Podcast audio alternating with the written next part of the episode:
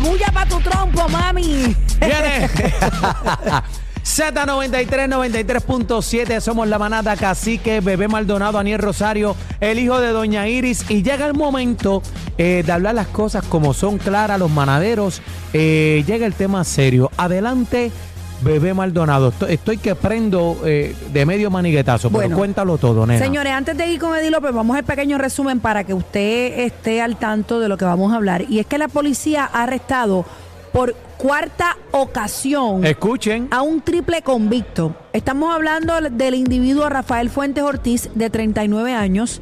Se le ocuparon cinco armas ilegales modificadas. Ahí Ay. tiene como 50 años, creo yo. ¡Qué angelito! Para disparar de manera automática, lo que ustedes saben que una alterar un arma de fuego de manera Son automática, seis años eh, eso es ilegal. Eh, entre las cuales hay dos rifles de asalto de alto poder y tres pistolas. Además, se le incautó una gran cantidad de droga para la venta al detal. Mira para allá. Señoras y señores, este joven o este adulto eh, posee expediente criminal por convicciones previas, producto de tres tentativas. ¿Cuántas? Páramelo ahí. Espérate, espérate. ¿Cuántas tú dices? no una ni dos, tres tentativas de asesinato. ¿Pero qué hace en la calle? Al momento de su arresto cumplía una probatoria federal por posesión y distribución de eh, sustancias controladas, sentencia que se encontraba extinguiendo desde su residencia donde Mira fue arrestado hoy con el arsenal de Rambo y con drogas. Vamos con Eddie López para que me analice este yo El no sé qué de decir. Rambo. Yo no sé qué decir. Eddie, de ¿estás ahí? Buenas tardes, muchachos, ¿cómo están? Ay, Eddie, yo, yo estoy como yo estoy como bruta. ¿Qué Sí, pasó pero aquí? entraste mal, Eddie. ¿Qué, qué, qué? Entra bien, por favor. Por favor, Eddie. Ahora sí. Ahí está. Adelante, Eddie. Mira, eh, como decía Jack el, destri- el destripador, vamos por partes. Aquí, evidentemente, hay unas convicciones. Eso quiere decir que un tribunal lo encontró culpable, más allá de dudas razonables, en al menos cuatro eventos. Dos de ellos tienen que ver con asesinatos, o tres de ellos, y el cuarto tiene que ver con narcóticos. Entonces, ¿por qué quiero eh, dividir el asunto? Porque evidentemente tenemos aquí una, eh, un- una posibilidad de que cuando si se le encontrara culpable de lo que de lo que se le arresta hoy, que es distinto y diferente quizás eh, y los hechos son distintos, separados y, di- y diferentes de lo que ya por lo que ya había cumplido y lo cumplió, ¿verdad? Por eso estaba en la calle, estaba en una en una probatoria, terminando la probatoria y evidentemente aquí pudiera haber un aspecto de reincidencia, lo cual es un agravante al momento de sentenciar. No obstante, vuelvo y repito, son hechos distintos, separados y diferentes, por lo cual se le habrá de juzgar y si se encuentra causa probable, si se encuentra causa para juicio y todas las eh, próximas etapas que vienen, pues se tomará en cuenta este historial. Claro, va y es frustrante el asunto de que de si existe la posibilidad de rehabilitación en un sistema como el de Puerto Rico o no y me parece que eso es lo que crea un poco de frustración en la ciudadanía eh, de por qué estas personas ¿verdad? salen y vuelven a, a reincidir en sus conductas eh, pues eso tiene muchos muchas vertientes, ¿verdad? Muchas razones por las cuales eso ocurre. Lo hemos visto de manera más cruda, lo hemos visto de manera más liviana en estos últimos días, eh, pero la realidad es que hay muchos factores sociales y psicológicos que inciden en este tipo de conducta. No por eso la podemos excusar, pero eh, al final del día hay que ver también si va a haber inserción aquí por el asunto de las armas que hablaban ustedes ahora, si va a haber jurisdicción federal también a estos efectos, eh, porque el, el ponerte a, a bregar con las armas, ¿verdad? A, a- a modificarlas, eso es algo que las autoridades federales lo tienen como una prioridad ahora mismo en sus investigaciones y pudieran coger por ahí el asunto, además del de los narcóticos y todo lo más que Pero- pueda existir. Que ustedes saben que ellos cogen ellos cogen la jurisdicción cuando quieren, cuando no, Pero, Eddie, se lo dejan a los, a los estatales. Est- Estoy perdida. La- las tres tentativas Ajá. de asesinato son correctas o no? Sí, pero ya él había cumplido, ya él cumplió un tiempo en cárcel y estaba terminando lo que es eh, su probatoria. Pero- Recuerda que la tentativa es que tú trataste, o sea, tú disparaste a lo mejor pero no mataste a alguien. Pero Eddie, Eh, pero entonces, Eddie, por eso pero, es pero que no tres. es vida, eh, no es de cárcel en vida. Pero tres, esto no es un peligro si- para la si sociedad, tú- tres. No, porque si tú disparaste contra tres personas, vas a tener tres tentativas. Si Pero disparaste contra cuatro, contra ok, cinco, no contra son, diez. no son ¿me distintas situaciones en una.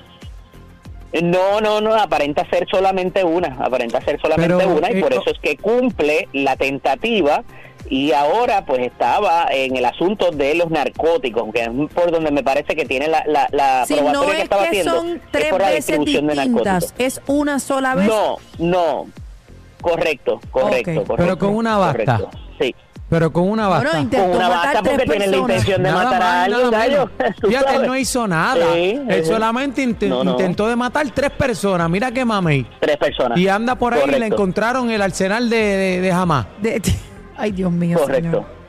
Correcto, Entonces, correcto. Por eso te digo ¿pero que particularmente hablando, Eddie, cuando chico? tú mezclas droga, cuando tú mezclas droga con, con armas que usualmente, pues, ¿verdad? Eh, Sabemos que donde hay una cosa y otra y los otros que deben haber encontrado dinero en efectivo, eh, la jurisdicción federal por ahí se pudiera agarrar y, y sacar de circulación con una pena más severa, quizás a este angelito de Dios. Mira, este, Eddie, Ay, yo Dios creo que el maleante, el caco, Ajá. sabe que, bueno, y el caco no el maleante, el que hace fechoría, sabe que estamos vulnerables, ¿verdad?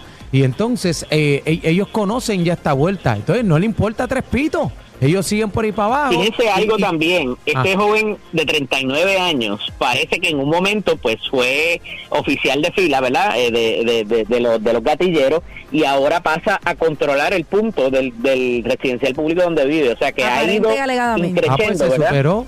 Ha ido subiendo en su, en su, Digo, en su industria. Digo, Aniel digo, evolucionó. Evolucionó, Ay, fue lo Dios que mío. Evolucionó, claro. Qué barbaridad. Ay, Dios mío. Eddie, que, eh, o, O sea, sea, que mientras más ent- mientras peor tú te to- mientras peor tú te portes, pues más vas a subir en este mundo. Tú sabes, eso, eso es bien preocupante. es una que esa sea, que eso sea lo que vean los jóvenes en nuestros residenciales públicos, de que pues te tienes que buscar un caso, tienes que, tú sabes, matar gente, porque es la pauta. cosas si tampoco, subir en el negocio. tampoco, ¿sabes? Podemos decir que, que, ¿verdad? No, yo sé que no lo dijiste, pero no podemos decir el todo, porque no todo es así en los residenciales, pero es muy lamentable. Ah, que- no, no, para nada. En, las- muchacho. en la- en las- en algunas urbanizaciones es peor, bebé. Sí, es Y lo verdad. sabemos. Es verdad, lo hemos tenido, hemos tenido de todo.